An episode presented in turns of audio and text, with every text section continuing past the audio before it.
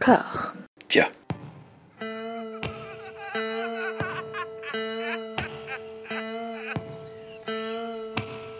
And now for something completely different. Would you like to talk about the meaning of life, darling? Sure, why not? Philosophy for two? Right. Provided the movement never forgets that it is the inalienable right of every man or woman or woman to rid himself or herself or herself. Agreed. Thank you, brother or sister or sister. Where was I? I think you finished. Oh, right. I don't want to talk to you no more, you empty-headed animal food trough whopper. I fart in your general direction. Your mother was a hamster and your father smelt of elderberries. Bonjour et bienvenue à toutes et à tous dans Discordia, le podcast qui tente d'aplanir les débats qui rongent la pop culture de l'intérieur dans une conversation apaisée, loin des emportements des réseaux sociaux, de l'état de boisson ou d'autres choses, des interactions, que ne sais-je. J'ai le plaisir d'accueillir aujourd'hui Régis Brochier. Comment ça va Régis? Eh ben ça va bien.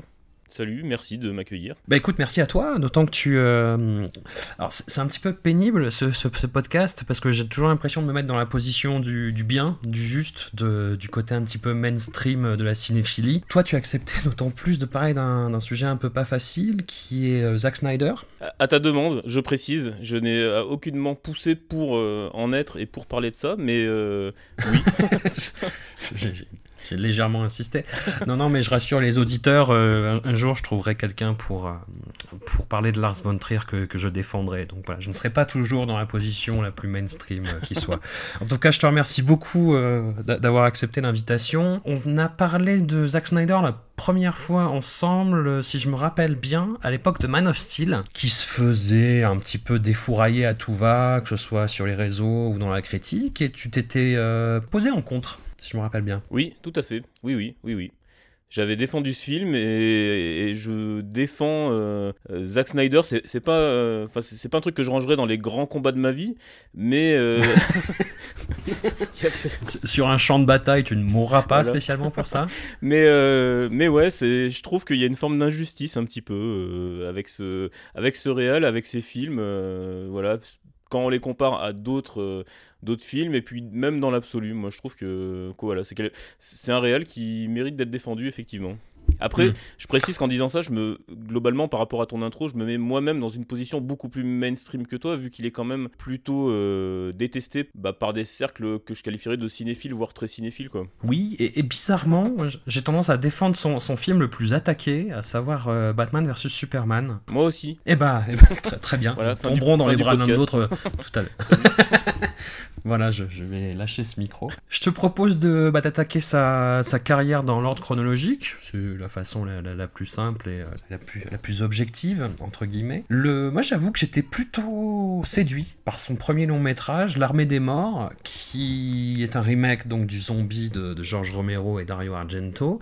Dans toute la vague de remakes de films d'horreur des années 70, moi, c'est celui que je trouve le plus honnête, en fait, le mieux filmé. Il n'y a pas le point de vue politique qu'il peut y avoir dans le, dans le film enfin, qui n'était peut-être pas de première subtilité non plus, mais il y a, vraiment quelque chose, quoi. Il y a des caractérisations de personnages, il y a une mise en scène très, très, très euh, punchy, où on devine un petit peu son, passif de clipper, mais c'est pas gênant. Est-ce que toi, ça t'avait plu à l'époque? Ouais, ouais, moi j'avais beaucoup aimé et je trouve effectivement, je te, rejoins, je trouve qu'en fait c'était. euh, alors, ce sera pas la dernière fois, mais c'est vrai qu'il s'attaque quand même à, une sorte d'Everest quand même en, en faisant ce remake, donc je pense que ça prête déjà le, le flanc, mais à l'époque euh, il avait été plutôt bien reçu si je me rappelle bien, et c'est d'ailleurs, euh, c'était devenu un peu. euh, pas un petit chouchou, mais en tout cas quelqu'un qu'on avait jugé un peu comme prometteur avec ce film, euh, chez beaucoup de, de gens qui avaient bien aimé l'original en fait. Il s'en démarquait vraiment, quoi. C'est-à-dire qu'il y avait la- le, le fond de base, une invasion zombie, des gens qui se rejoignent dans un supermarché. Mais il y avait notamment la première scène qui était absolument incroyable, qui se situe vraiment au début, en fait, de la prolifération du, virus, et qui part dans un quartier, euh, un petit quartier résidentiel, et où on présente un des personnages principaux, euh, Sarah Polly, qui est une infirmière, et qui va se retrouver euh, bah, confrontée à ce virus-là dans la personne de son compagnon, et va devoir s'enfuir de son quartier. Et cette scène m'avait tétanisé à l'époque. Ouais, ouais, et puis, puis c'est vrai que le, bah, le- le film, en tout cas, je pense qu'il a à un moment incarné la promesse de ce que pouvait être cette vague de remake. Euh, Hmm. avec des choses qui, voilà, qui sont assez pertinentes. C'est des, des relectures, ça, ça vaut pas forcément les, les originaux dans le, dans le cœur de ceux qui ont aimé les, les originaux, mais en tout cas qui présentent au public de ces années-là une, une vraie euh, réinterprétation ou quelque chose qui, qui tient la route. Et globalement, je trouve que c'est un peu le maître étalon de ce qui s'est fait dans ce registre-là, encore une fois très mainstream, hein, mais qui s'est assez vite dégonflé finalement. euh, et lui, effectivement, avait surnagé à ce moment-là. Il y avait un désespoir dans le film, quelque chose de vraiment très très intéressant. Le problème avec Zack Snyder est arrivé à son film suivant, euh, qui était l'adaptation de- du comics de Frank Miller, 300, qui est un film qui est, euh, qui est resté quand même, hein, qui a été euh, vra- vraiment euh, représentatif d'une esthétique euh, de l'époque, donc de la fin des années 2000, avec des, des innovations dans la mise en scène qui ont été repris, et, euh, mais vraiment à droite à gauche. Hein, cette utilisation du plan séquence Ouais. avec l'accéléré, le ralenti, euh, cette iconisation, ce traitement de l'image, Oui, l'étalonnage, enfin tout, quoi. Enfin, le grain, le. Ouais. puis ce côté faux en fait de l'image numérique. Je sais pas si, si tu es d'accord là-dessus, mais le, le film a un côté vraiment très, euh, très fake. Ouais, ouais. J'ai trouvé déjà à l'époque. Oui, oui, Au cinéma, ça m'avait sauté à la gueule, quoi. Mais pour moi, c'est assumé. C'est-à-dire que je pense qu'à aucun moment, euh, enfin voilà, il, il rentre dans un, dans un univers, dans un imaginaire, et il joue Mm. en fait avec, euh, avec et l'imaginaire et aussi avec les moyens que lui donnent euh, à l'époque les CGI, les images de synthèse. Les... Et je pense que voilà, il a mis les curseurs peut-être un, un peu fort sur, le, sur ce stylisation, mais moi, c'est là où où en fait il a commencé à me plaire aussi en fait parce que j'ai bien aimé Ouais. ce côté outrancier et ça m'a vraiment plu voilà, il y a- plein de critiques qu'on peut faire dans la forme. Tu peux te poser la question de comment ça vieillit, ces choses-là, etc. Mais je trouve qu'à l'instant T, quand il sort, il y a quelque chose qui fait que, voilà, que le film il repousse certaines limites. Et moi, je me, à l'époque, voilà, moi je me suis dit, putain, le mec, il, il envoie quoi. Enfin, j'ai- appris une, claque à l'époque au cinéma parce que je suis pas non plus euh, super familier avec avec l'univers du matériau de base, avec les comics, etc. C'est pas ma culture, je connais, enfin voilà, j'a- j'apprécie, mais et je trouve que dans cette euh, stylisation il a posé là aussi effectivement des bases qui ont été mais euh, repris et jusqu'à écœurement par d'autres mais lui il arrive en, en mec qui voilà qui a une vie je trouve qu'il a une vision quoi Mm. enfin une vision esthétique j'entends hein. Ça, c'est- Non, c'est sûr, c'est sûr. Bah, ça, on peut, on peut pas le nier, c'est c'est évident. Mais J'étais pas spécialement fan de la BD. Été très, très, très décontenancé par le résultat. Moi, j'y allais vraiment euh, en, étant gagnant, en fait, c'est-à-dire en disant, ah, ça va être super, ça va être un truc incroyable. Les bandes annonces étaient, étaient assez fortes. Elles, elles- elles imprimaient vraiment l'esprit en te disant, tu vas voir quelque chose de- d'assez, euh, d'assez frontal, assez rentre dedans. Et le, le film, ouais, je, je sais pas, ça m'a. Les ralentis m'ont beaucoup, euh, beaucoup énervé, en fait. Je trouvais ça vraiment. Enfin, bah, j'a- J'avais cette blague en fait à l'époque que, que j'ai toujours, hein. c'est-à-dire que si on passe le film en vitesse normale, bah tu gagnes une demi-heure. J'étais vraiment désarçonné par cette esthétique-là que, j'ai trouvé très toc, comme je te disais, par ce côté iconique, moi qui me semblait mais complètement, euh, complètement abusif. Euh, C'était encore l'époque où je voyais du fascisme partout, et c'est ce qui a été reproché au film, ce qui a été reproché d'ailleurs aussi à la critique de, de Mad Movies de l'époque, qui était très très très euh, lyrique et qui était très, euh, justement débarrassé de, toute considération idéologique et qui disait oh ces hommes euh, qui se battent c'est formidable. Et en fait moi il y, avait une scène qui me gênait en particulier dans le film et qui n'était pas dans la BD, c'est la scène où la femme de, Léonidas va défendre les Spartiates au Sénat pour soutenir l'effort de guerre. Et je me suis dit mais le seul truc qu'il rajoute c'est ça et c'est un truc va en guerre. Sauf qu'en fait c'est le studio qui lui a imposé une scène comme ça, alors pas celle-là spécifiquement, mais parce qu'il trouvait que c'était pas assez euh, féminin comme film. ah oui d'accord Et il voulait rajouter en fait un personnage féminin qui soit proactif. Donc je sais pas, il y a peut-être un malentendu aussi sur Zack Snyder qui part de là. Oui, parce que moi, moi ce que j'aime en fait, c'est marrant, c'est une réflexion en fait plus globale que je me fais sur le cinéma depuis longtemps, qui date en fait d'un soir où on avait eu un débat avec un, un collègue, et on avait eu un débat avec un distributeur de cinéma Mhm. sur Luc Besson. C'était quelqu'un qui avait bossé pour Gaumont, je crois, qui avait euh, distribué les, les films de Luc Besson, qui était très anciennement ami parce qu'il s'était brouillé et très fan de Luc Besson. Et au détour Mhm. d'une phrase, on lui avait dit, euh, on lui avait- enfin c'est mon collègue qui lui avait dit, euh, bah Luc Besson c'est sympa ce qu'il faisait au début, euh, mais bon depuis c'est vraiment de la merde quand même. Et là le mec avait littéralement pété un câble, mais vraiment pété un câble.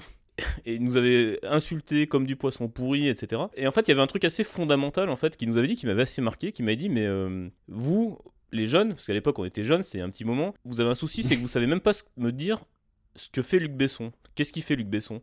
Bah, il fait des films, il fait ça, il fait ça. Non, qu'est-ce qu'il fait? Et là, il s'était mis à gueuler. Donc, on était dans le hall d'un hôtel, c'était 3h du matin. Qu'est-ce qu'il fait, Luc Besson?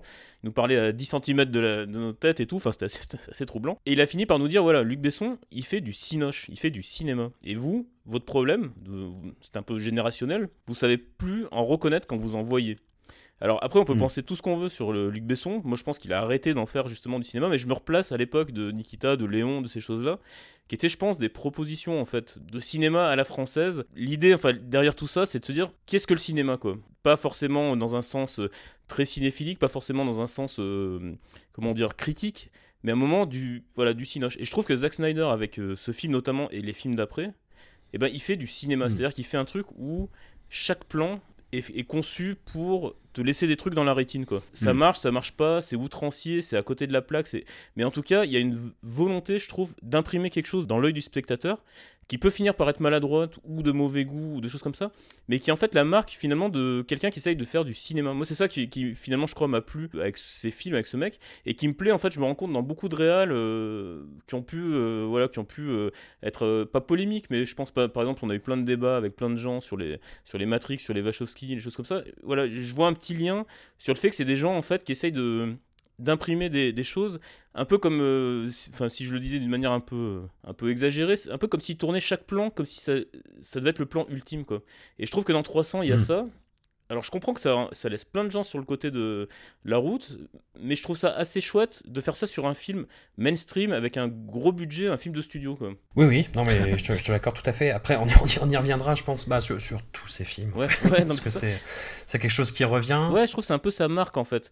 C'est c'est le, le point commun entre, entre la plupart de ces films, c'est un moment, cette espèce de grandiloquence qui finalement euh, est la marque un peu de quelqu'un qui se dit voilà, je, je suis dans, un, dans une industrie, euh, euh, je suis dans un médium qui, exige ça parce que je fais du cinéma. Je fais pas de la, série, je fais pas du téléfilm, je fais du cinéma. Alors après, il y a plein d'autres manières de faire du cinéma. hein. Je, je, je, je- j'englobe pas tout. Tu parlais tout à l'heure de Lars, von Trier, euh, j'ai vu euh, The House that Jack Built. Pour moi, c'est ça aussi. C'est-à-dire que chaque plan, tu dis, voilà, ça c'est du cinoche, quoi. C'est du cinoche. Je sais pas dire même pourquoi, mais chaque photogramme de ce film, voilà. Et je trouve que Zack Snyder, euh, il y a plus de cinéma dans chacun de ses plans de ses films que dans beaucoup de choses qu'on voit actuellement euh, dans les multiplex, euh, euh, notamment Mhm. les Marvel ou les choses comme ça. Je trouve que, voilà, au moins le mec, ça, a, ça a été un combat, c'est de faire du cinéma, quoi. Bah, c'est une thématique qui revient beaucoup euh, de, de- de façon assez accidentelle en, en ce moment dans, dans les films, dans les articles, dans les livres que je peux lire. C'est que tout a déjà été fait, plus ou moins. Tu vois, toutes Ouais. les grandes histoires, les grands récits ont déjà été racontés et que finalement,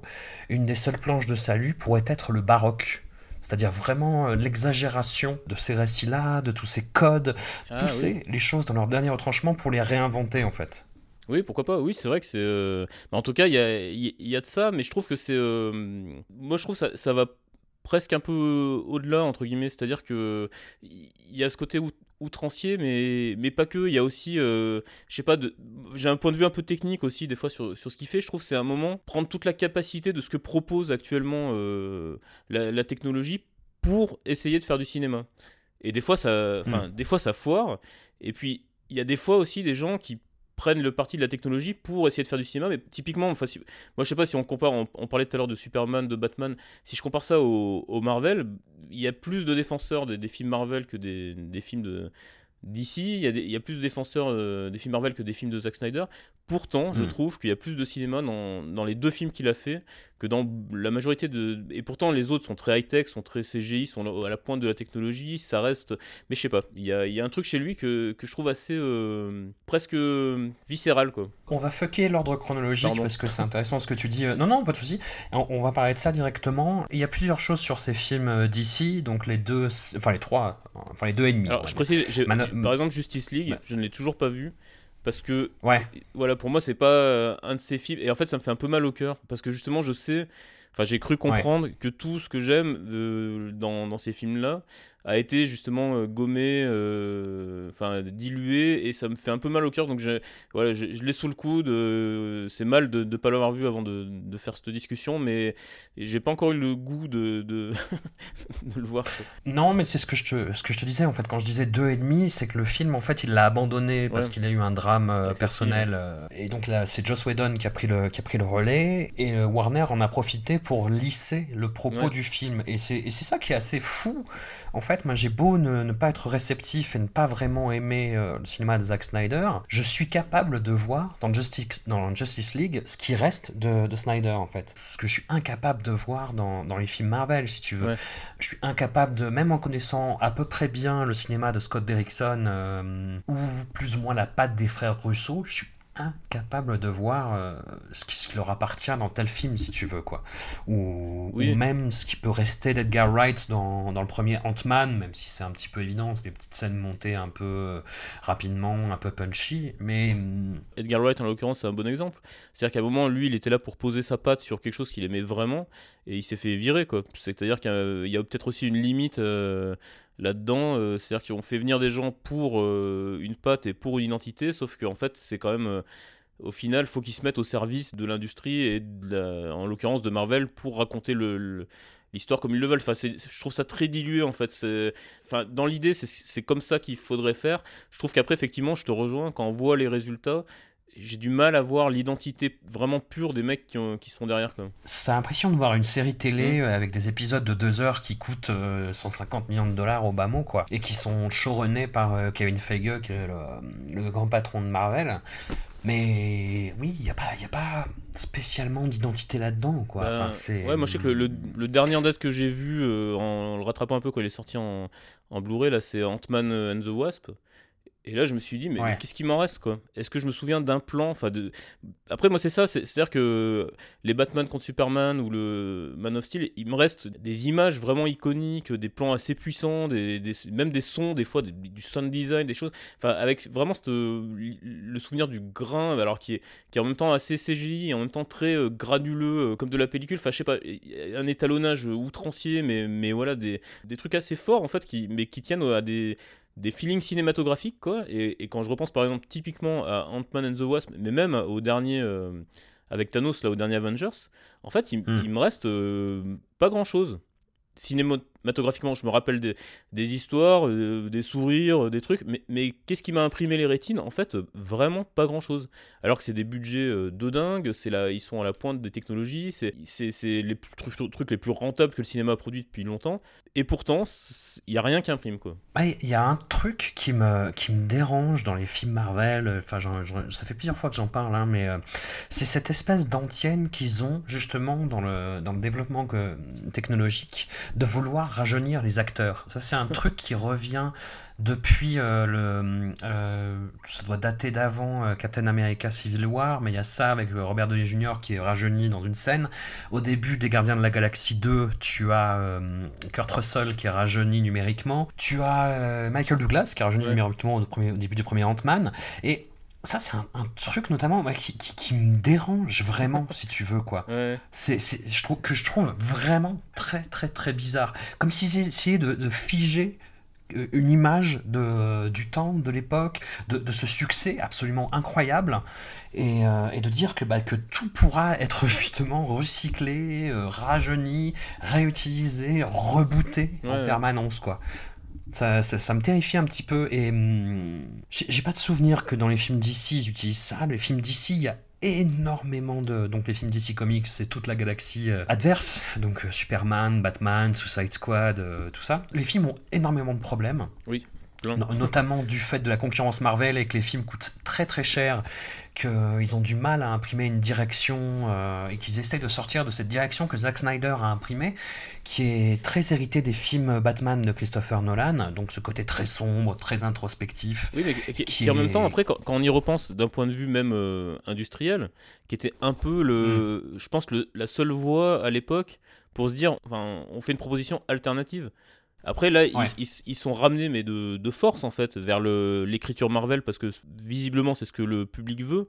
Mais je pense qu'au Mm. moment où ils les font, effectivement, il y a le, les trois films de Christopher Nolan, il y a cette- voilà, ce- ces succès avec des films sombres, avec des films très, rationnel parce qu'en fait Nolan il rationalise un univers euh, euh, en disant voilà c'est presque un univers qui est plausible quoi les trois les trois Batman il n'y a pas de surnaturel donc Mm. après eux, ils essayent de jongler d'où un petit quelques petits problèmes avec Superman notamment parce que parce que bah là on peut pas euh, faire autrement que de le présenter comme un être su- surnaturel.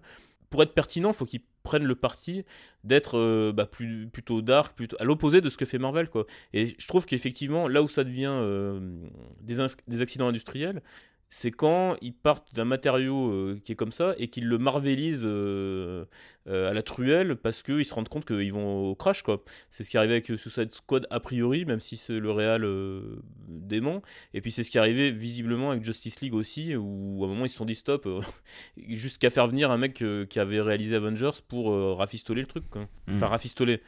Dans le sens euh, de leur projection test, etc. Quoi. Non, non, mais ça, mais ça, ça sent en plus. Justice League, c'est le, le- le film le plus, le plus honteux de, de cette trilogie euh, avec Superman et Batman, quoi. Pour revenir euh, à- au film le plus polémique, parce que Man of Steel, finalement, n'a pas été accueilli si sèchement, les gens y ont vu, en fait, ce que. hum, Enfin, ils ont reproché des, des, des choses qu'on reproche bah, aux, aux cinéastes qui viennent du clip. Oui. C'est-à-dire vraiment. euh, cette façon de jouer avec la mise en scène de façon très clinquante, le, le côté destruction porn de la fin, qui a été totalement retourné au début de Batman vs Superman de façon assez, euh, assez maligne, j'ai trouvé. Ouais.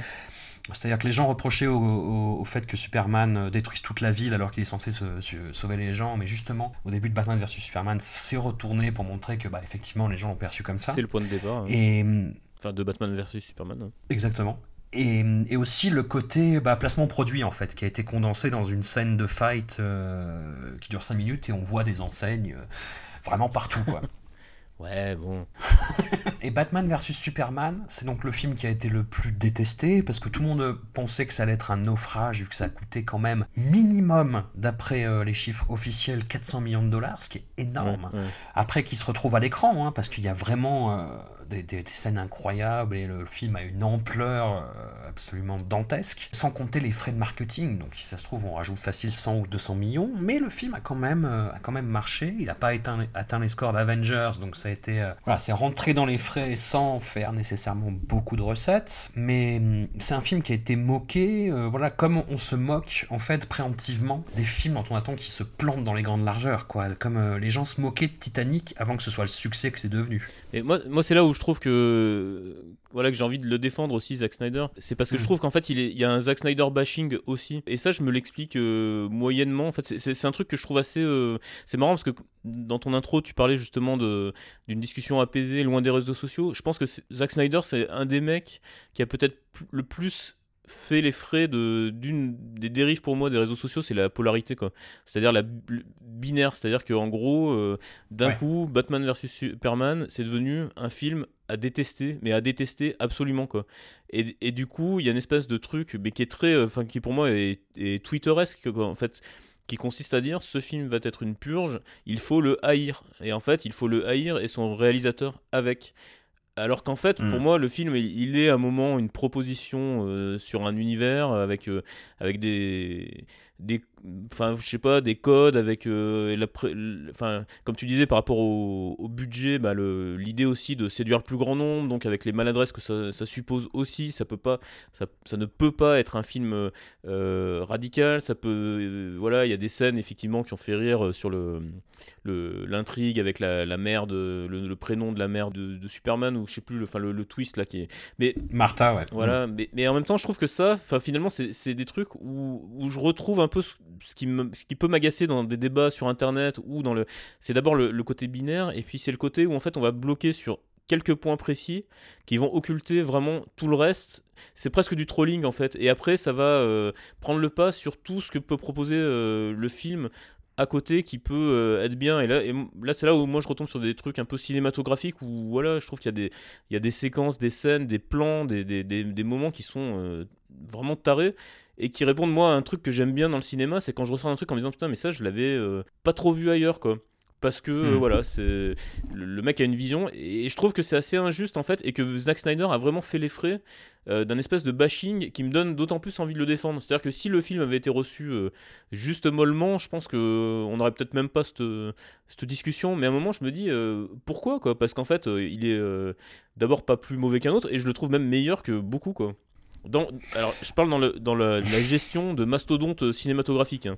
Après, Oui. moi, je le place pas non plus. euh, voilà, mais je trouve que dans cet exercice-là, qui est pas facile, des films à 400 millions euh, de budget, je trouve que justement, il arrive à, à maintenir une vision qui est la sienne. Et ça, je trouve que Marvel a démontré que c'était vraiment pas facile, quoi. Par rapport à ce qu'on disait tout à l'heure, notamment, quoi. Ouais, alors, gros, gros, gros débat euh, là-dessus. Ben, c'est un film que je peux pas défendre. Je, je vais parler de sa version longue. Oui. Je, je sais pas si tu l'as vu. Ouais, je l'ai vu. hein. Je trouve ça vachement mieux. Honnêtement, Euh, donc on va partir, on va parler de cette version-là. Et quand bien même, il y, a des- il y a plein de choses qui vont pas dans, dans le film. Pour chaque chose qui va pas, il y a quelque chose de mortel dans le film. Tu vois, il y a par exemple Jesse Eisenberg, je le trouve mais euh, horrible là-dedans. C'est un, un acteur, moi c'est vraiment qui tout double. Dans des films comme euh, Social Network, je trouve brillantissime et génial. euh, Ça limite un des meilleurs acteurs de sa génération. Et là-dedans, je, je trouve qu'il en fait des caisses. Je, je, trouve insupportable. Alors c'est le but aussi. Je hein, pense qu'il faut que tu euh, revoies le Superman de. de pardon, j'ai perdu. Avec euh, Kevin Spacey. Et en même temps, Ben Affleck, qui est un acteur que- qui, qui me laisse, qui me laisse totalement froid euh, 95% du temps, là, je le trouve excellent. Je, le- je le trouve vraiment bien casté. Je trouve qu'il y, a des- il y a des passerelles euh, vers d'autres univers qui sont ratés.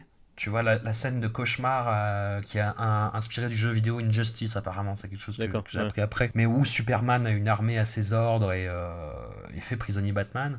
Ouais, j'ai pas compris d'où ça venait. Le truc, la scène avec Flash, j'ai pas compris d'où ça venait, est totalement inutile en me disant, ah, juste, il y aura- voilà, vous verrez ça dans un prochain Oui, film. ça c'est du teasing en fait. Mais c'est là où je trouve qu'il Ouais, voilà, ouais. on retombe sur les. bah, par rapport à ce que tu disais sur la version courte, version longue, c'est typiquement Hmm. le. Moi, pour moi, les premiers symptômes de, de, de la- du studio qui commence à, à se dire bon, là, ça dérive un petit peu. On est sur un film à 400 millions, donc il faut qu'il rapporte plus d'un milliard, donc qui aboutira après sur euh, Justice League. Typiquement, c'est vrai que tout le monde a trouvé la. Enfin, tout le monde. Tous ceux qui l'ont vu, en tout cas, euh, ont trouvé la version longue bien mieux que, que la version Hmm. qui est, qui est du coup pas la Director's Cut, quoi. enfin qui est pas la version de Zack Snyder. Si on est dans un processus de- un peu de, de défense de Zack Snyder, on peut aussi dire que la version ciné, c'est pas vraiment la sienne. Quoi. Et tu vois la scène, typiquement, la scène de twist où euh, Batman et Superman réalisent que leur, euh, leur mère ont le même prénom, la scène Martha. Non, mais tu, je, je pense sincèrement, moi, quand j'ai vu le film, pareil, ça m'a ça, ça m'a fait rigoler en fait. Si cette scène était intervenue dans un autre contexte, dans un film qui soit moins emphatique, moins baroque pour le coup, et plus tenu, bah ce serait passé en fait. C'est vraiment une question de suspension d'incrédulité et d'implication émotionnelle du spectateur. C'est un, un truc qui est pas si bête que ça, qui dans un autre contexte serait même vu comme quelque chose de malin.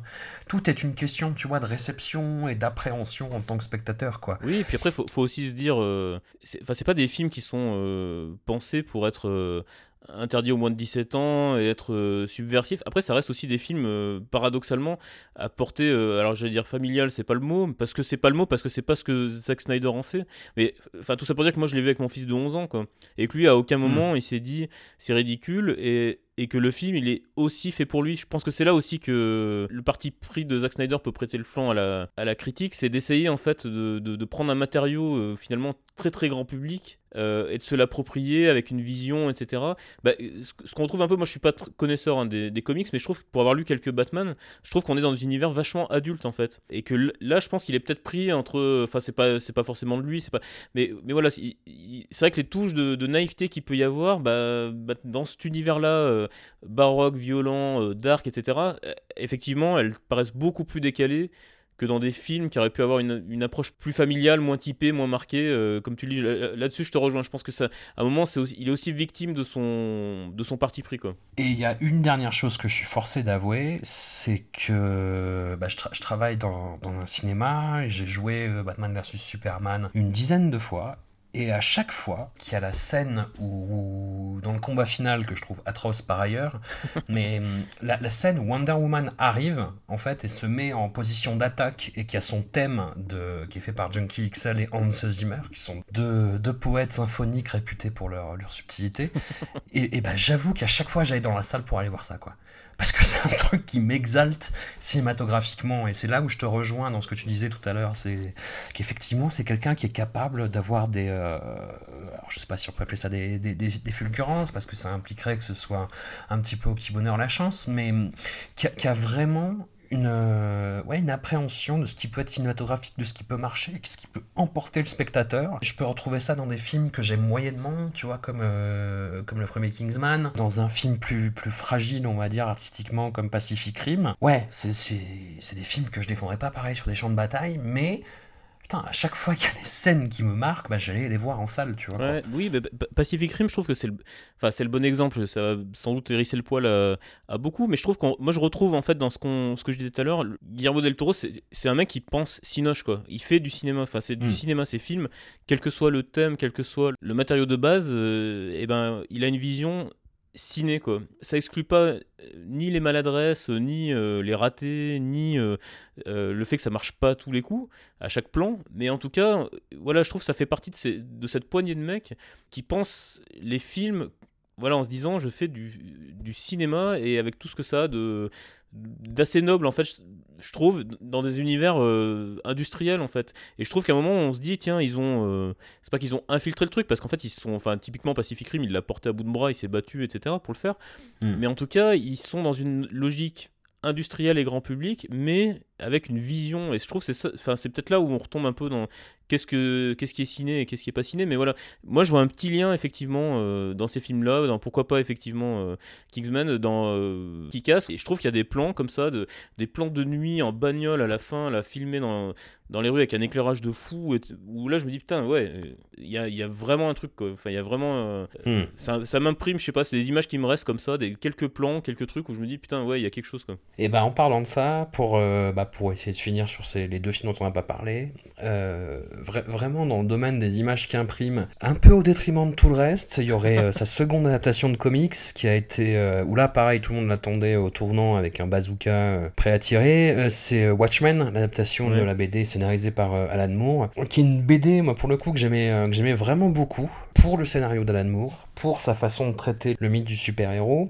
et à laquelle j'étais pas spécialement attaché au, au dessin en fait. C'est même le, truc qui me rebutait un petit peu dans, dans, ce comics-là. Et, j'avoue que dans l'adaptation de Zack Snyder, il y a des images qui me sont restées et que j'ai trouvé euh, folles, notamment les scènes euh, au Vietnam. il y a euh, Monsieur Manhattan qui est en, géant avec le comédien qui tire dans le tas au début. Monsieur Manhattan, je viens de voir un espèce de Benoît Poulvord géant dans le. Dans le, dans le docteur Manhattan, oui, c'est pas Monsieur Manhattan, c'est vrai. Il se tourne avec sa chaise, tu sais, très 60s. Oui, Nicolas. je suis colère, les Vietnamiens, je suis colère. non, non. Autant pour moi, oui, c'est le Docteur Manhattan. Mais après, il y a plein de choses qui m'ont gonflé, quoi. Quelque chose qui fait beaucoup, qu'il a développé à partir de Sucker Punch, c'est l'utilisation de morceaux un petit peu, un petit peu iconiques, quoi. Mais moi, j'ai un très bon souvenir de The Sound of Silence euh, avec le et tout. Enfin, euh, moi, je, enfin, je sais pas. Après, c'est des trucs auxquels j'adhère. Euh, ouais. ça m'a pas rebuté. Et, et, et, voire même, je me suis dit, mais dans le fond, c'est quoi le reproche euh, par rapport à ça Typiquement, toi, c'est quoi qui t'a. La scène de sexe dans le. Sur Alléluia Dans le, dans le dirigeable, euh, avec du Leonard Cohen, en nuit américaine. ah, c'est trop d'un, trop, trop coup. Arrêtez-le. Euh, les, les, scènes d'action quand ils font, alors très, très spécifiquement là aussi, quand ils font évader Rorschach et qu'il y a des scènes de kung-fu au ralenti, je, ça too much. Le film m'a vraiment emmerdé parce que, euh, enfin, moi j'étais vraiment parti perdant pour le coup, parce que j'étais vraiment resté sur la mauvaise impression qu'on m'avait laissé 300 et sur l'amour euh, assez démesuré que j'avais pour la BD scénarisée par l'amour Ouais, un peu surpris, très énervé par certains trucs. L'énervement a pris le pas sur la bonne surprise. Je, l'ai revu quelques années après, il y a toujours les mêmes choses qui m'énervaient, mais je reconnaissais qu'il y avait, euh, qu'il y avait de l'idée. quoi. Mais du coup, euh, est-ce que c'est pas aussi, euh, en tout cas, de là qu'a pu partir le, le, bashing sur le fait qu'il soit vraiment, pour le coup, cette fois-ci, frotté à quelque chose de. Il était réputé inadaptable, mais en fait, je pense qu'il était plus que réputé inadaptable. Ce livre, il était, par les fans, en tout cas, considéré comme inadaptable. C'est-à-dire que c'était un postulat, c'était pas je pense que personne hmm. ne pourra l'adapter. C'est de toute façon, quiconque l'adaptera euh, se plantera. Quoi. Et euh, hmm. avec ce côté en plus, dans, finalement, d'appliquer son style à cette histoire, avec cette stylisation, ces trucs comme ça que moi j'adore. Enfin, hmm. Watchmen, euh, je l'ai adoré au ciné, je l'ai revu, je l'ai acheté en Blu-ray, je l'ai re-revu. Mais je prends un plaisir esthétique en fait. Et Le, Mm. le livre, enfin, je l'avais lu, je l'ai- je l'ai- j'aime beaucoup, mais je le dissocie en fait pratiquement. Enfin, ça me dérange pas en fait. Le fait que voilà qu'on puisse s'amuser à pointer euh, à quel moment il respecte pas, enfin toute l'idée derrière, euh, par exemple, de, faire des. J'avais vu un article là-dessus qui, voilà, qui disait bah, là où il s'est complètement planté, par exemple, c'est par exemple la, scène d'évasion, c'est ces mecs qui se battent de manière euh, euh, hyper stylisée. Bah ça, voilà, c'est l'antithèse de ce que voulait dire Alan Moore, etc. Mais je sais pas, en fait, moi ça me, ça me dérange pas parce que je, je prends un plaisir en fait qui est pas le même que celui que je vais avoir quand je vais relire la BD et à la limite je trouve ça euh, j'ai envie de dire tant mieux quoi mais Hmm. encore une fois je, en fait je comprends que ça que ça agace que ça énerve mais je, je- à, ce moment là je, re- je comprends la personne que je comprendrais le plus c'est Alan Moore qui a dit de toute façon je veux même pas en entendre parler donc je ne veux pas le voir quoi mais je trouve qu'aller le Hmm. voir en se disant de toute façon ça c'est inadaptable bah forcément euh, voilà le mec il va pas vous retourner euh, d'un coup euh, parce que effectivement c'est inadaptable mais lui je trouve qu'il en fait enfin sa vision je trouve qu'elle est hautement défendable. Euh, d'ailleurs je suis curieux de voir parce que je crois qu'ils vont faire une série là bientôt euh, je suis cu- curieux de voir ce que ça va donner. Je sais qu'il y a Paul Greengrass qui, qui était euh, avant Zack Snyder qui, dev- qui, dev- qui devait s'y coller il y avait aussi Terry Gilliam avant Ouais. J'aurais été curieux de voir un petit peu euh, ce que ça aurait pu donner. Je pense que la, la vision que j'aurais préférée, ça reste celle de Zack Snyder, même avec les Terry Gilliam, etc. J'y crois encore moins, paradoxalement. Quoi. Le truc, c'est que le film m'a pris à rebrousse-poil comme pas mal de critiques, je pense, parce que Zack Snyder avec 300, c'était un facho américain va en guerre. Basta. Et dans son adaptation de Watchmen, il respecte beaucoup le, propos d'Alan Moore de l'époque, où donc on rappelle qu'en fait c'est euh, les États-Unis sont devenus une espèce de, dictature qui est euh, gouvernée par euh, Richard Nixon, qui n'a pas été impeached mais qui est toujours au pouvoir. Et il y a un discours bah, à l'opposé de celui de 300 en fait, et qui est totalement respecté dans le film de Snyder. Je pense que ça a déboussolé pas mal de gens, moi y compris à l'époque, et je me suis dit merde, je peux pas l'attaquer là-dessus, chier. Et euh, mais cela dit, justement, en revoyant le film avec le recul, je suis d'autant plus emmerdé que je trouve euh, l'adaptation scénaristiquement euh, maligne, comme euh, Oui, oui. Notamment ce qu'il a, qu'il a fait à la fin, euh, comment il a changé la fin par rapport à la, à la BD d'Alan Moore, euh, les transitions entre les époques, enfin c'est- quelque chose qui fonctionne vraiment bien, et je suis d'autant plus énervé que, que c'est c'est pas une question de stylisation, c'est plus ses tics à lui en fait. C'est très personnel, hein. je, peux, je peux pas dire que c'est. euh, et je peux pas décréter que c'est du mauvais goût, mais pour moi c'en est en fait. c'est des, en 10 ans, euh, moi, ouais. moi- moi, je trouve que, non mais c'est, aussi Mm. euh, être clivant c'est aussi un petit peu euh, ce qui peut faire la marque des mecs qui ont quelque chose après ça on, effectivement on Mm. aime on n'aime pas mais, mais en gros ça veut dire qu'à un moment il a posé sa patte moi je- moi j'ai, été vraiment à fond sur cette stylisation. Le film je l'ai vraiment j'ai pas vu passer le temps. Chaque scène euh, voilà je trouvais qu'il y avait des choses notamment bah, dans, les ralentis dans le dans, l'idée d'arriver à l'iconisation dont on parlait qui est pour le coup peut-être assez contradictoire avec le, comics. C'est peut-être là que le, que le bas blesse. Mais en tout cas moi en tant que film j'ai trouvé ça euh, assez énorme. Et en fait assez énorme notamment par rapport à, à l'offre qu'il y avait à côté dans, dans, dans ce registre de films là et, ouais, moi, les ralentis, euh, le, sound design euh, où chaque son est, soutenu avec des, des basses, des machins, des, ambiances, un étalonnage euh, hyper, hyper fort. et, je trouvais après une, ut- une utilisation assez, en même temps bourrine et fine de ce que permettent les, images de synthèse parce que c'est pas pour faire pour donner forcément des visions de il n'y a pas que, le docteur Manhattan comme il y a des fois d'autres plans où c'est tu sens que c'est entre le fake et le et mais, mais voilà on est dans un univers dans on est voilà ce que j'ai bien aimé c'est qu'on était dans un imaginaire avec tout ce que permet le ciné quoi. Et, euh, et moi là-dessus j'ai trouvé ça euh, enfin c'est un film que je défends vachement mais mais mais par contre je le défends euh, passivement parce que je sais que dans l'absolu pour plein de gens il est indéfendable. Mais en fait c'est un film que j'aime vraiment beaucoup quoi. Il y a un réalisateur auquel on pourrait le comparer, même si leurs styles sont pas si proches l'un de l'autre que ça, mais c'est c'est ce, ce goût pour la destruction, pour euh, l'iconisation euh, ou- outrancière et parfois malvenue, ce serait Michael Bay. Michael Bay, c'est quelqu'un hein. qui a eu... euh, en Bah oui, préparant- oui, enfin, oui. en réfléchissant Forcément. Mais, mais en même temps, ouais, voilà, c'est, c'est- le- leurs styles sont pas si proches que ça, en fait. C'est, on, on les rapproche parce qu'ils représentent une certaine image, on va dire, du divertissement bourrin à l'américaine, mais leurs styles sont pas si proches que ça. Je trouve qu'il y en a un qui est East Coast Ouais. et l'autre qui est West Coast.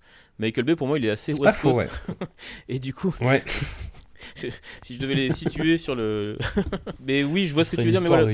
Mais je trouve que c'est. Voilà, je, je, trouve euh, Zack Snyder plus fin quand même. Ouais, alors à une différence près, cela dit, quand, quand on reste dans la comparaison un peu abusive des deux, c'est que Michael Bay a eu pas l'intelligence, mais il a été euh, assez coquin, je pense, et assez manipulateur pour faire un petit film qui s'appelle Pain and Gain. Oui, qui est bien d'ailleurs. Euh, qui lui ressemble, hein, qui, qui, est un, petit peu une synthèse. Et Zack Snyder, de son côté, a fait un film qui est plus personnel que les autres, mais qui, et qu'il a scénarisé lui-même, si je dis pas de bêtises, qui, qui lui ressemble. Hein est qui, qui, est Sucker Punch, voilà, tout à fait. Euh, est-ce que tu l'as vu, toi, déjà? Oui, oui, bah, j'avais adoré aussi. Euh. Eh ben voilà. toujours ce schisme. Disons que c'est la, vision la plus, singulière qu'on puisse avoir d'une œuvre personnelle, c'est Sucker Punch, quoi. Et qui en même temps est assez représentatif du, début du cinéma des années 2010. C'est un film qui m'a un peu ennuyé. Je l'ai trouvé trop long. Euh, je voyais à peu près où ça voulait en venir, sans, vouloir sonner pédant ou prétentieux, mais euh, en, gros, tu comprends à peu près la logique du film avec les, bah, ces passages oniriques qui sont très très impressionnants visuellement, mais qui sont un peu au bout d'un moment. Je suis, je suis assez surpris parce que justement, je me suis dit, mais en fait, c'est un film qui a, qui a, vachement inspiré. Parce que cette histoire de, de faire des reprises de morceaux euh, un peu dark, bah, dans une série euh, récente comme Westworld, bah, ça, ça, vient typiquement de là. J'ai revu, là, il y a pas longtemps, la saison 2 de American Horror Story, Asylum, donc qui se passe dans un asile, et ça ressemble à mort à Sucker Punch, en fait. D'accord, je l'ai pas vu la saison 2, j'avais vu euh, la saison 1, mais j'ai pas vu Asylum. Bah, c'est, euh, ouais, voilà, c'est, un film pareil qui s'est fait déboîter de tous les côtés, que beaucoup de gens ont trouvé kitsch, un peu, un peu macho, parce qu'effectivement, euh, à chaque fois, tu as ces personnages féminins qui sont en petite tenue sexy, alors que c'est censé être la leur projection réelle, tu vois. Enfin, je, je sais pas. Oui, oui.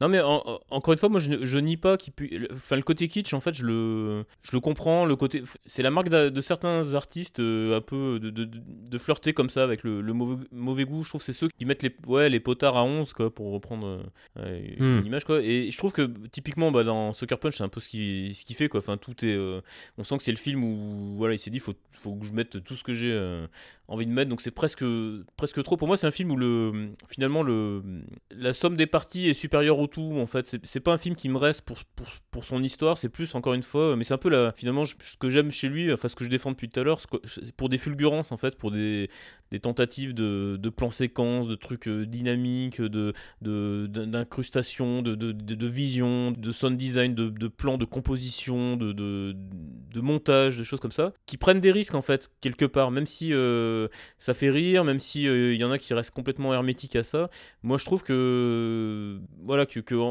dans ce film là euh, spécifiquement ne serait-ce pour les quelques instants euh, voilà que, je trouve euh, marquant il, il, vaut le coup parce que sinon s'il n'y a pas des films comme ça c'est là où on se retrouve dans le divertissement vraiment aseptisé quoi. Je trouve c'est d'ailleurs c'est un peu malheureux de voir que ces, ces films là se sont tous en fait globalement euh, planté enfin ces, ces dix dernières années quoi les films qui essayaient de hmm. proposer un petit peu des choses euh, bah, l'outrance ou le ou en tout cas les, les, propositions un peu alternatives ou différentes ont laissé quand même de globalement souvent de marbre les, les spectateurs et, euh, et, en fait ont laissé le ouvert le boulevard à ce qu'on disait tout à l'heure aux, aux, adaptations de super héros et notamment à l'univers hyper sucré et coloré des, des Marvel quoi mais, mais, moi, je trouve que ces hmm. films-là, ils sont importants, euh, enfin importants, dans une logique de divertissement mainstream. Enfin, je me dis pas que, que le gars, euh, voilà, il, il, révolutionne le cinéma, mais en tout cas, je trouve que il fait des propositions très mainstream de films à gros budget, mais qui font un pas de côté en fait et qui,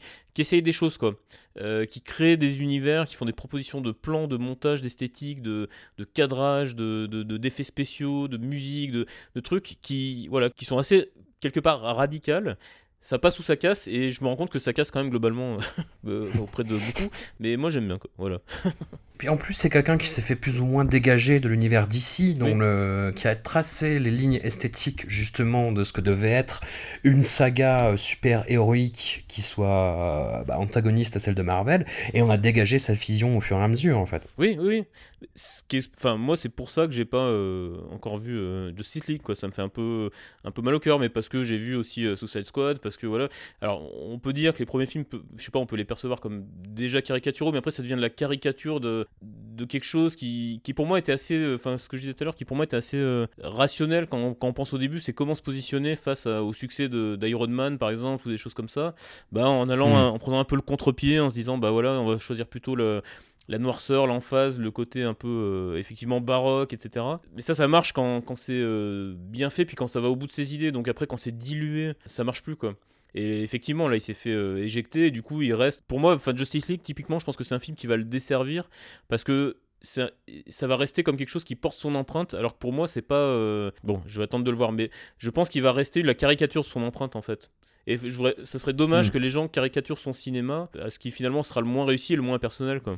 Alors justement, Zack Snyder, après avoir euh, eu pas mal de temps à devoir gérer ses, euh, ses drames personnels, va revenir a priori avec un, un projet qui, qui s'inscrit un petit peu dans, dans, tout ce qu'on ce vient de dire pendant ces, ces trois quarts d'heure écoulés. Ce serait une adaptation euh, du roman The Fountainhead, la, so- la source vive en français, d'une auteure qui s'appelle Ayn Rand, qui est l'idéologue qui a théorisé un petit peu tout ce qui a donné lieu au mouvement libertarien, qui a aussi beaucoup euh, imprimé sa sur les milieux conservateurs économiquement euh, aux États-Unis, notamment. En fait, c'est un petit peu la. hum, Les gens disent que c'est la, la Émile Zola euh, de l'entrepreneuriat, grosso modo.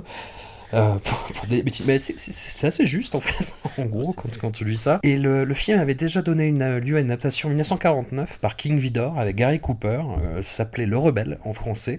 Donc voyez-le, c'est un- film qui est super intéressant euh, par ailleurs, même si dans son propos il est un peu, hmm, un peu étrange. C'est l'histoire d'un architecte qui est d'une intégrité euh, par rapport à son œuvre et d'une haute estime de son, de son talent et de son génie par rapport aux autres, et qui en fait refuse que sa vision euh, subisse une quelconque concession en fait. C'est-à-dire en gros, vous m'engagez, je fais mon truc, et si vous voulez changer quoi que ce soit, bah je, je, m'en vais. Et à la fin, c'est euh, en gros, il voit qu'un de ses projets a été détourné, et il préfère le plastiquer plutôt que de, subir une altération de sa vision en fait. Et en gros, tout le film est raconté en flashback, sachant qu'il est jugé bah, pour avoir fait exploser quand même un immeuble. Et euh, pendant tout le procès, il se défend en expliquant bah non, ma vision c'est ça, en fait, moi je suis intègre, euh, vous, vous êtes dans le renoncement, bah moi non, et voilà, et à la fin il a quitté, tu vois quoi.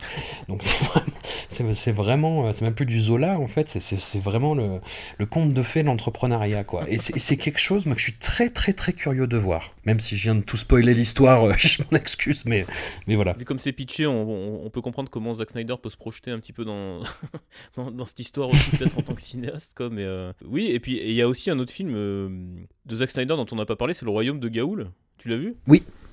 Oui, mais qui, qui- je trouve un peu à part là-dedans, mais euh, si, Oui. si tu veux en parler, Non, mais je, euh, trouve qu'il est un peu à part, mais pour autant, c'est un film pour enfants d'animation, enfin pour enfants, un film d'animation euh, avec des chouettes, en 3D, enfin en image de synthèse. Euh, et en Mhm. fait, je trouve que là aussi, il a, il a réussi à imprimer sa patte. Je vois le lien, en tout cas en, en termes euh, esthétiques, quoi, en termes de, de cinéaste, entre ce film et, euh, et Watchmen ou euh, Batman vs Superman. Ce qui est aussi pour moi, ce fi- et d'ailleurs le film j'ai trouvé super. Enfin, je sais pas si t'as si t'as bien aimé Le Royaume de Gaoul, mais moi j'ai trouvé ça euh, vraiment très très bien quoi. Et justement très très intègre aussi à dans ce registre-là, en se disant il a proposé sa vision d'un film d'animation et je la trouve cohérente avec euh, toutes les, tous les trucs qu'il avait mis en place par ailleurs dans les autres films. Qu'est-ce que tu conseillerais comme film pour euh, se réconcilier ou pour découvrir Zack Snyder sous un, un jour euh, un peu éloigné de toute cette image négative qu'il peut avoir?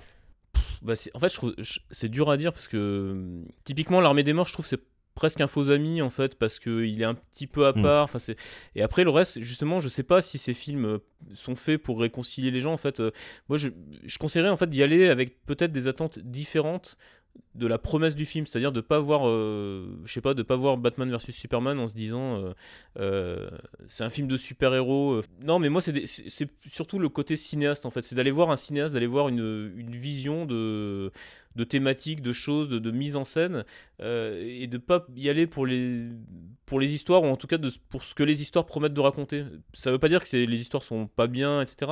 Mais je trouve que c'est peut-être ça qui peut engendrer de la, déception de pas aller voir Watchmen en se disant euh, forcément, c'est une adaptation de Watchmen, euh, c'est inadaptable, mais d'aller voir Watchmen comme une proposition d'adaptation de Watchmen par un Mm. cinéaste qui se bat avec des. Enfin, qui se bat en tout cas, qui, qui jongle avec des budgets euh, faramineux et qui essaye de pas tomber dans, euh, dans le mainstream euh, trop. Voilà, trop bébête, quoi. Enfin, je sais pas, je sais pas comment le dire. En fait, je, je- c'est pas quelqu'un que je, je milite pas forcément pour, euh, pour sa réhabilitation.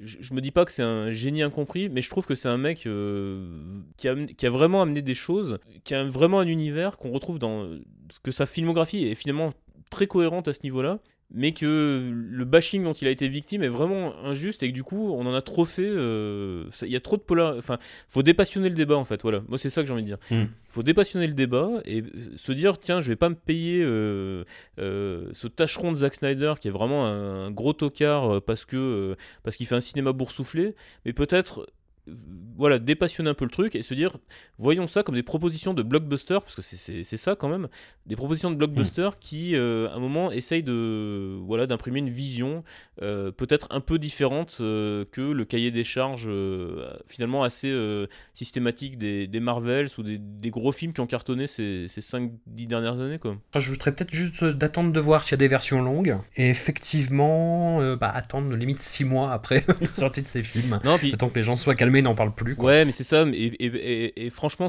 enfin voilà, se dire on est dans les années euh, 2010, bientôt 2020, euh, on, on est sans forcément s'en rendre compte, on est quand même, je trouve, vachement euh, conditionné par ce- cette polarité de, des critiques internet où, euh, où, so- Hmm. où tout est soit génial, soit nul à chier, et peut-être d'accepter de le regarder comme quelque chose qui est sans doute ni l'un ni l'autre, qui Hmm. peut-être aussi entre les deux, euh, qui passe de l'un à l'autre au, détour d'un plan ou d'une scène, mais qui en tout cas, euh, voilà, par rapport en, en le replaçant dans un contexte de, de blockbuster hollywoodien, a- amène quand même une vraie, euh, une vraie envie de faire des choses un peu différemment et, et du coup. Parfois, presque un peu, euh, on peut, y- moi je trouve qu'on peut y voir une certaine radicalité dans, dans la forme, en se disant putain le mec Mm. a 400 millions de, de dollars de budget et, et en fait brosse pas forcément tout le monde dans le sens du poil quoi. Ce qui pour moi est, est l'un des principaux écueils du dernier Avengers typiquement quoi. Enfin où là il y a un gros budget mais alors Ouais. c'est euh, pff, puis c'est un soap quoi. Enfin c'est un, enfin c'est un soap euh, Mm. euh, ultra friqué avec des belles scènes d'action mais mais mais voilà j'ai eu l'impression de voir un, un condensé de, de séries et je trouve qu'à l'heure où justement les séries euh, deviennent de plus en plus cinématographiques. La- vision, enfin le, le cinéma de Zack Snyder, c'est presque une réponse à ça en disant non mais le, le cinéma doit être encore plus cinématographique, quitte à aller parfois trop loin, mais sinon le cinéma est mort. Enfin je veux dire dans, dans l'absolu, je parle du cinéma mainstream, hein, enfin du, du blockbuster, des choses comme ça. Ouais, ouais. Mais, mais si c'est pour faire de la, de la série plus plus euh, super premium avec euh, en, une avalanche de stars, etc., euh, voilà, ça, ça, ça peut pas tenir sur le long terme. Il faut un moment qui est. qui est alors il peut y avoir des propositions voilà plus moins mainstream et voilà mais lui il faut se rappeler qu'il il- il fait voilà c'est Batman c'est Superman quoi il s'attaque au plus gros euh, mythe mainstream américain enfin euh, donc à un moment il proposait une vision un peu radicale je trouve ça assez couillu finalement quoi quelque part Je te remercie beaucoup, Régis, d'avoir pris le temps. C'est cool, c'était une bonne conversation Eh sur ben, le sujet. merci à toi d'avoir proposé ce, ce débat euh, quand même hyper euh, à haut risque On se retrouve bah, la semaine prochaine avec le septième épisode de Robert Anyways. Et à bientôt